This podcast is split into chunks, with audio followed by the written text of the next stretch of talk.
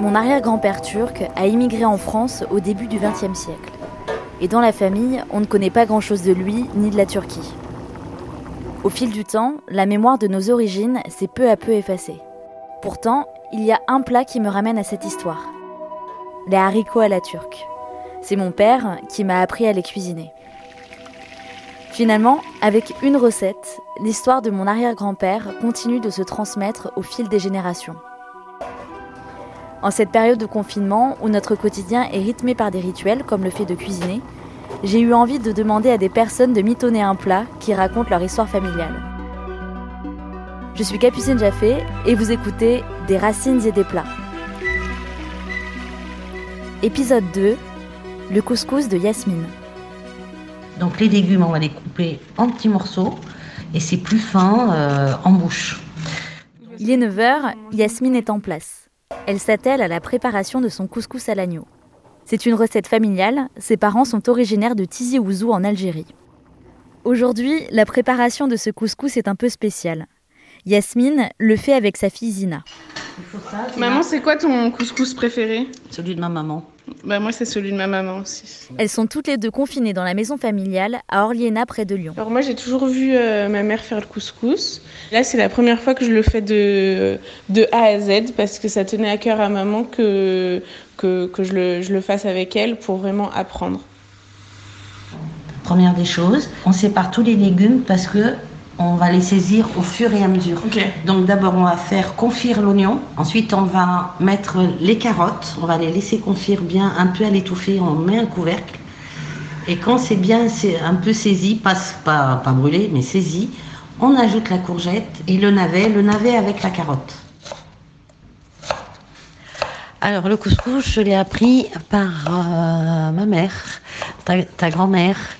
Donc euh, pour elle, c'était extrêmement important qu'on sache. On a toujours vu faire du couscous et puis de mettre les mains à la pâte, euh, plutôt mettre les mains dans la semoule. C'était pour elle très important qu'on sache prendre contact déjà avec avec euh, avec la, la, semoule et puis, puis ça fait partie de notre patrimoine. Il fallait qu'on sache faire du couscous. C'était une évidence en fait. Oui, Sina, tes oignons là. J'entends le sifflement, la casserole. Euh, Voilà, baisse un peu. Remue bien. Hein. Donc là, il y, a les, il oignons qui sont en train de, cuire et on finit de couper les légumes avec, euh, les carottes. On va, commencer à mettre des épices dans les, légumes qui sont en train de cuire. Donc euh, qu'est-ce qu'on met?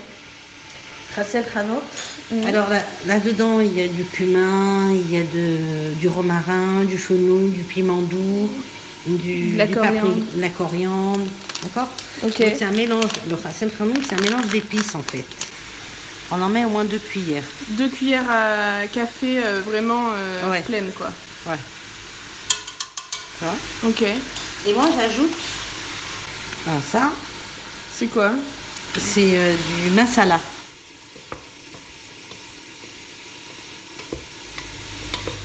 Il va falloir commencer à saisir la viande. Donc là, on va mettre euh, de l'huile d'olive dans une grosse poêle et on va faire revenir les morceaux d'agneau. On a coupé tous les légumes en petits dés qu'on a mis dans des récipients différents parce qu'on les ajoute un par un à la casserole. À côté, on a fait euh, saisir la, la viande et, euh, et là, on va rajouter euh, la sauce tomate que maman fait maison avec les tomates du jardin et avec un peu de concentré de tomate. Ce que tu fais, tu rinces les peaux là et tu les ajoutes les deux? les deux. Donc là, on a mis deux, deux pots de sauce Enfin, tomate. bon, ouais, c'est après tu vois. Alors comme la viande est bien saisie là, donc tu vas la sortir, tu vas la mettre dans un plat et tu vas déglacer. D'accord, donc déglacer, ça veut dire qu'on va mettre un peu d'eau dans la casserole et on va frotter ce qui a attrapé. Voilà. Et ensuite tu filtres et tu mets et tu verses dans le bouillon. Ok, donc tous les sucres et le jus de la viande, on le verse dans le bouillon. Dans le bouillon. Ok, Donc euh, ça c'est euh, c'est important pour que le bouillon ait du goût. là c'est vraiment euh, ce que j'ai vu faire euh, depuis toute petite. On prend une louche et on prend un peu de bouillon sans les légumes et on les met dans la viande. Mmh. C'est bon cette histoire. Hein. Je peux goûter C'est une belle histoire ça finalement. Mm. C'est pas mal niveau sel là. non? Ouais, très bien. Mmh, mmh. Ouais. Donc tu vois, là, on va laisser cuire. Les pois chiches, on les mettra après. On va s'occuper de la semoule, ma cocotte. Donc, pas de vernis à ongles. Une main très propre. Ça, c'est fondamental. Et les cheveux tirés, euh, voilà, qui n'est pas un cheveu. Donc là, il faut mettre du sel fin. Tu vois, celui-ci. Donc, on met du. on- donc c'est un grand plat. Ça c'est spécial pour le couscous ce plat. Ouais. Donc c'est un. Comment on C'est un plat évasé avec un diamètre de euh, 40. Un plat rond évasé, pas très haut. Et euh, en alu.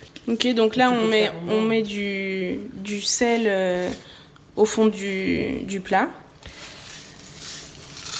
Et ensuite on verse la semoule. Avant toute chose, on vérifie la semoule. Donc avec le bout des doigts, on fait tourner la semoule. Tu vois? Et on regarde toujours s'il n'y a pas une imperfection dans la semoule. C'est-à-dire s'il n'y a pas un petit grain noir qui se balade, ou, ou s'il y a quelque chose qui colle, ou tu vois, si le grain est, bien fait.